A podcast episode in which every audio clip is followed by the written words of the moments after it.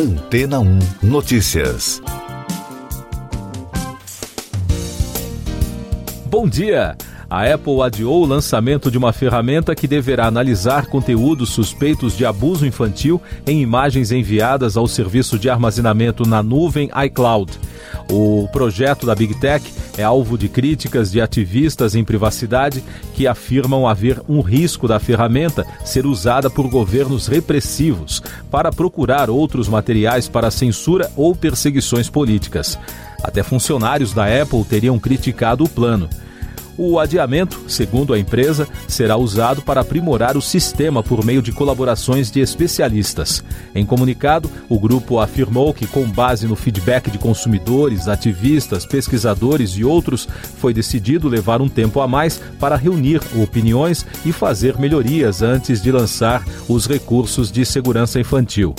O pesquisador de segurança cibernética na Universidade Johns Hopkins, Matthew Green, um dos críticos da proposta, disse nas redes sociais que a decisão da companhia é promissora.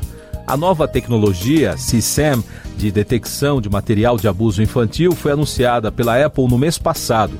Com a ferramenta seriam cruzadas imagens armazenadas no iCloud em todo o mundo, com registros em bancos de dados de autoridades. Assim, as imagens suspeitas poderiam ser revisadas por analistas e, se confirmadas, seriam encaminhadas para os agentes dos países.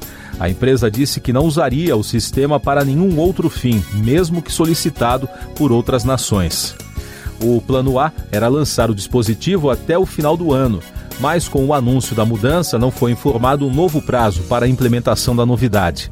A tecnologia de identificação de suspeitos por imagens tem passado por um processo de atualização. No final do mês passado, pesquisadores da Escola de Psicologia da Universidade de Birmingham, na Inglaterra, desenvolveram um novo software que permite que testemunhas utilizem imagens em 3D do rosto de suspeitos em vários ângulos para facilitar os processos de identificação de criminosos. Geralmente, a polícia utiliza sistemas de reconhecimento com imagens 2D. E daqui a pouco você vai ouvir no podcast Antena 1 Notícias. 7 de setembro tem protestos a favor e contra o governo em 26 capitais e no Distrito Federal. Partidos de centro articulam reunião para discutir impeachment do presidente. Forte terremoto de magnitude 7 pontos atinge o México. Milhares de manifestantes foram às ruas pelo Brasil em 26 capitais e no Distrito Federal no feriado de 7 de setembro, para atos a favor e contra o governo federal. Em São Paulo, na Avenida Paulista, o grupo que apoia o presidente Jair Bolsonaro ocupou 14 quarteirões da via. Já os opositores se concentraram no Vale do Anhangabaú. Não houve incidentes violentos na capital paulista. Em discurso aos apoiadores, na parte da tarde, em São Paulo, o presidente disse que não cumprirá mais determinações do Supremo Tribunal Federal.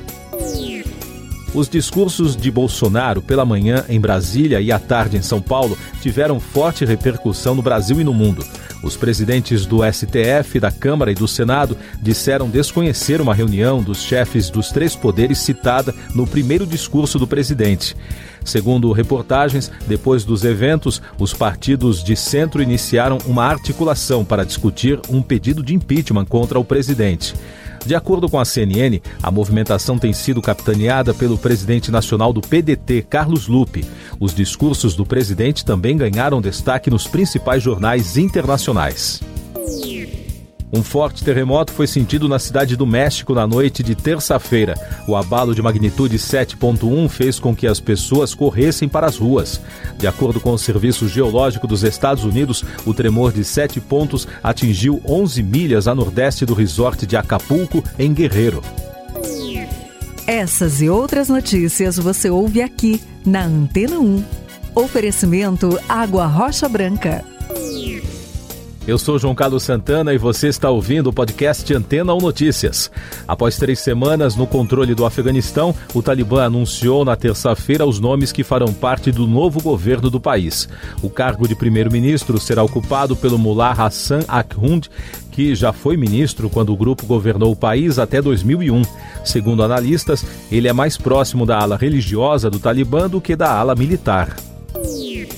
Mais destaques do Brasil: partidos de oposição entraram com duas ações no Supremo Tribunal Federal contra a medida provisória do governo federal que altera o marco civil da internet.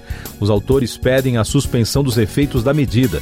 Segundo os críticos, o texto assinado pelo presidente Jair Bolsonaro limita o bloqueio de conteúdos publicados em redes sociais. A Polícia Federal ouviu na terça-feira o empresário Jason Miller, ex-assessor do ex-presidente dos Estados Unidos Donald Trump. Ele prestou depoimento e foi liberado. O americano estava no Aeroporto Internacional de Brasília após participar de evento na capital federal, quando foi abordado pelos policiais no âmbito do inquérito que apura manifestações antidemocráticas. Teve início ontem em Brasília a segunda Marcha Nacional das Mulheres Indígenas. Os atos vão até sábado, dia 11. Ao todo, o evento espera receber cerca de 4 mil mulheres de mais de 150 povos de todos os biomas do Brasil. Até o fim de semana, estão previstas audiências, ações culturais e grupos de trabalho no espaço da Fundação Nacional das Artes, a FUNARTE, que fica na região central da capital federal. O incêndio que atingiu a Serra da Gandarela, na região metropolitana de Belo Horizonte, entre segunda e terça-feira, queimou uma área de 235 hectares, segundo informou o Corpo de Bombeiros. No sábado, outro incêndio já havia atingido a área e, na madrugada de segunda, as chamas voltaram a atingir o local. Agora no podcast Antena 1 Notícias, os números da pandemia no Brasil.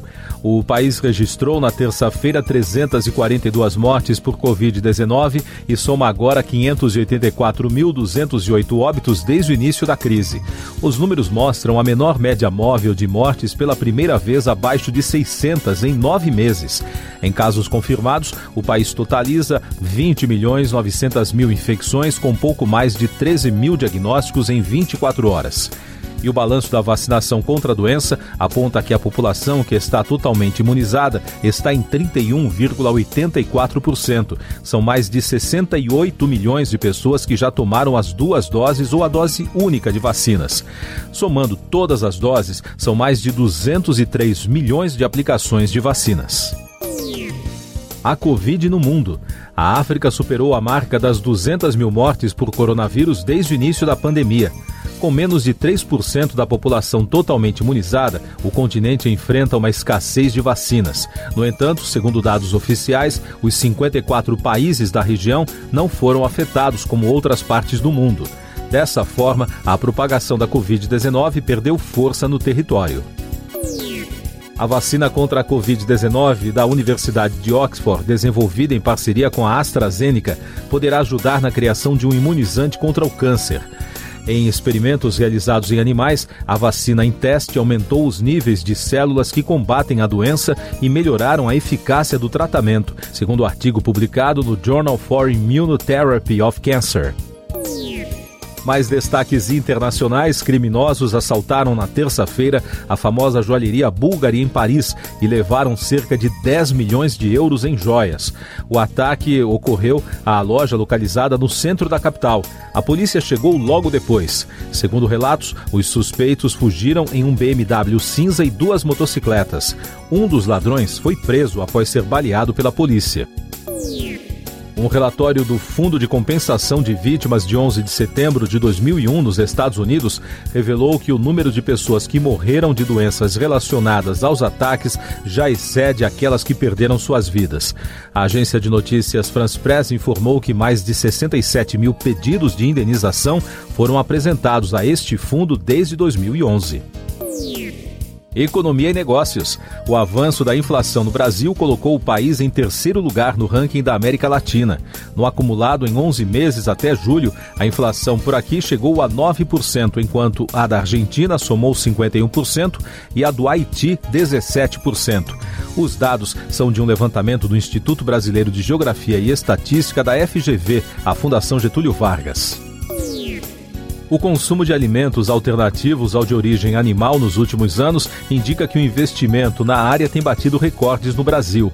Uma pesquisa de mercado estima que o faturamento do setor pode chegar aos 376 milhões de reais em 2026, em meio à expansão das food techs no país.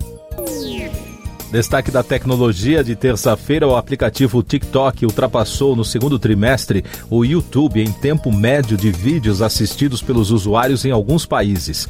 Segundo a análise de mercado da EPN, o usuário médio acessou o aplicativo por 24 horas mensais nos Estados Unidos e quase 26 horas por mês no Reino Unido. Em outras praças, como na Coreia do Sul, o YouTube ainda lidera com uma média de 40 horas mensais. Entretenimento. Os teatros da Broadway estão se preparando para retomar as atividades após um ano e meio de paralisação. A campanha de promoção conta com o vídeo da apresentadora Oprah Winfrey, um especial de TV, ingressos reembolsáveis e apresentações ao ar livre na Times Square de Nova York. Ao todo, 18 musicais e 5 peças estarão de volta nas próximas semanas. A morte do ator Michael K. Williams, que viveu Omar Little na série The Wire, virou caso de polícia. O artista de 54 anos foi encontrado na segunda-feira sem vida no apartamento em que morava no Brooklyn, de Nova York.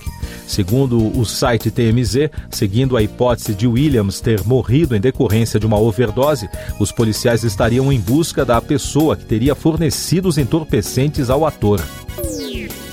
Você confere agora os últimos destaques do podcast Antena 1 Notícias, edição desta quarta-feira, 8 de setembro.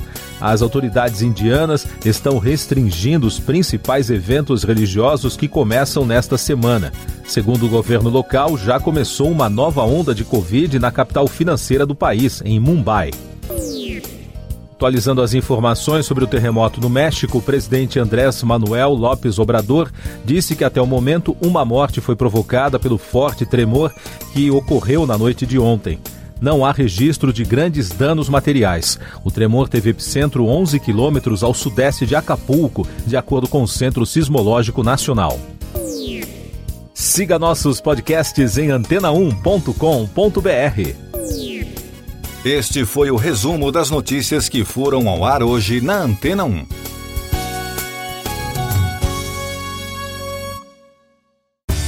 Depois de tanto conteúdo legal, que tal se hidratar com água rocha branca? O consumo regular de água durante o dia traz benefícios para a saúde, como, por exemplo, manter a pele bonita e hidratada. Rocha Branca, da fonte direto para sua casa.